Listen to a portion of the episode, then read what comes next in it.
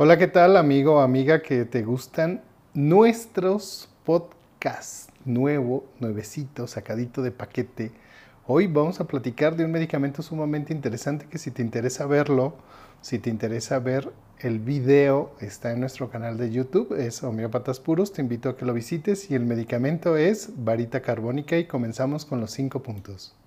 El primer punto tiene un síntoma similar al stanum, que sería como reblandecimiento cerebral, que técnicamente es como una deficiencia en el desarrollo tanto físico como mental.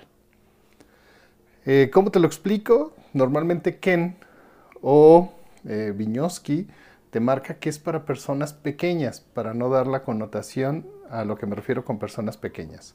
Y es un indicativo para este medicamento como nos lo marca este autor.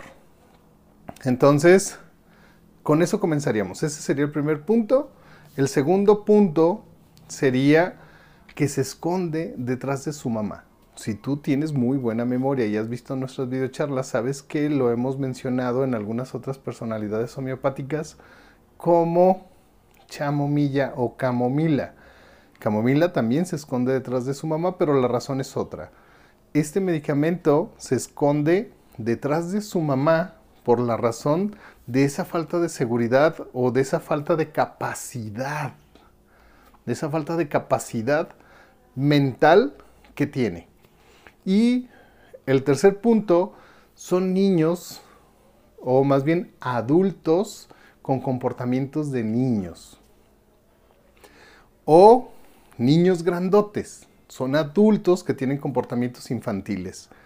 Entonces, pues en esto no ocupo explicarte mucho, voy a recapitular. El punto número uno sería este, esta falta de madurez, tanto cerebral como física, o una deficiencia en su desarrollo intelectual o físico.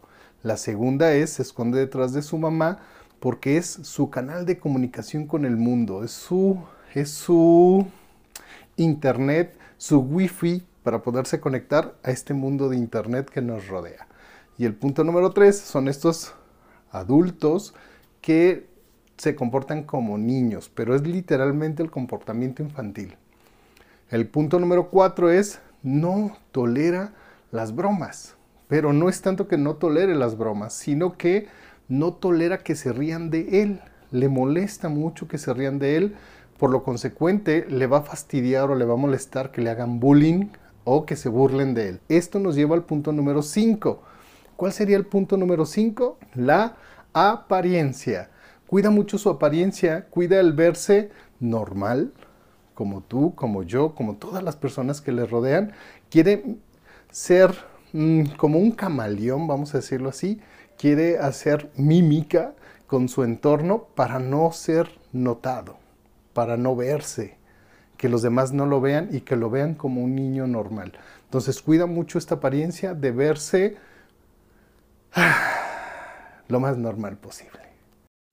Ok, te recuerdo que mi nombre es Francisco Javier Vidales, soy director de la Escuela de Miópatas Puros. Espero que este podcast te haya gustado, te haya encantado, te haya fascinado, para que nos recomiendes y te esperamos en nuestro próximo podcast.